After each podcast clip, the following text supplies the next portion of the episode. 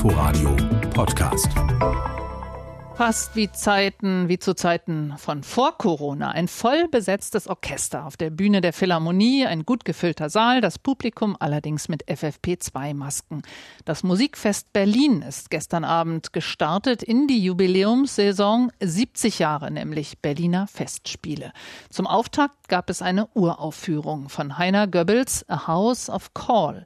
Mit dabei unser Kulturredakteur Harald Asel und der ist, Sie glauben es nicht, schon wieder frisch und munter bei mir im Studio. Guten Morgen, Harald. Schönen guten Morgen.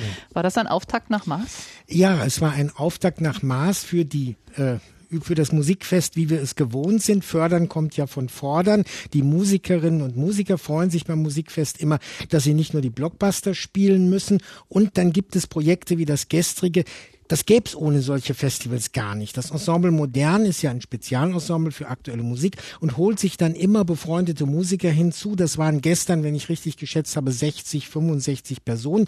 Habe ich erst gedacht, na ja, das ist aber dick instrumentiert, viele Streicher und so.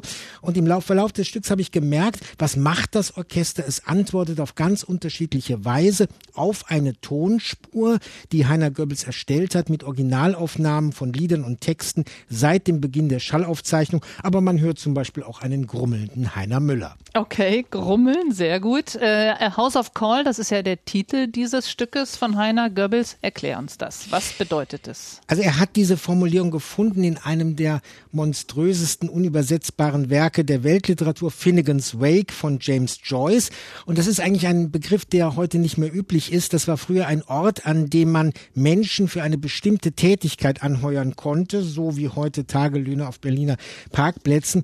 Dieser Wartesaal der Möglichkeiten, der ist nun bevölkert von freiwillig und unfreiwillig gemachten Aufnahmen. Man hat zum Beispiel in Kriegsgefangenenlagern des Ersten Weltkriegs Volkslieder aufgezeichnet. Und wir hören in den Stimmen, ja, was hören wir? Bedrohung, das Widerständige, was wird ungesagt mitgeteilt? So wie wenn wir uns unterhalten, hören die Leute ja vielleicht auch mehr mit.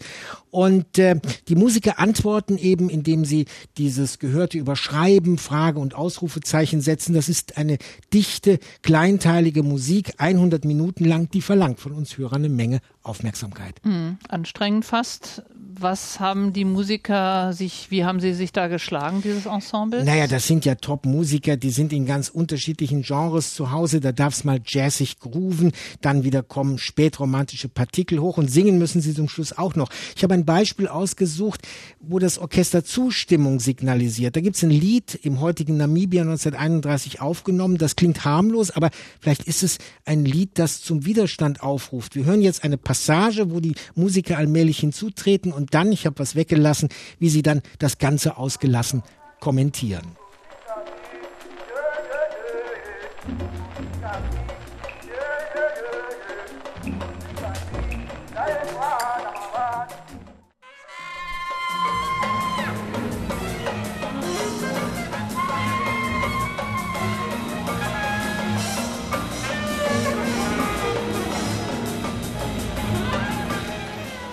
Ja, da hat man die Wachswalzengeräusche gehört. Die sampled Goebbels ja auch zu einer Art Marsch. Und das zeigt natürlich auch das Machtgefälle. Da mussten Schulkinder aus dem Volk der Nama nun danket alle Gott singen.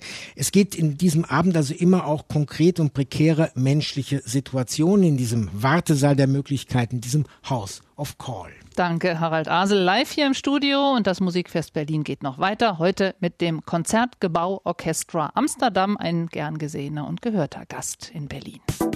Inforadio Podcast.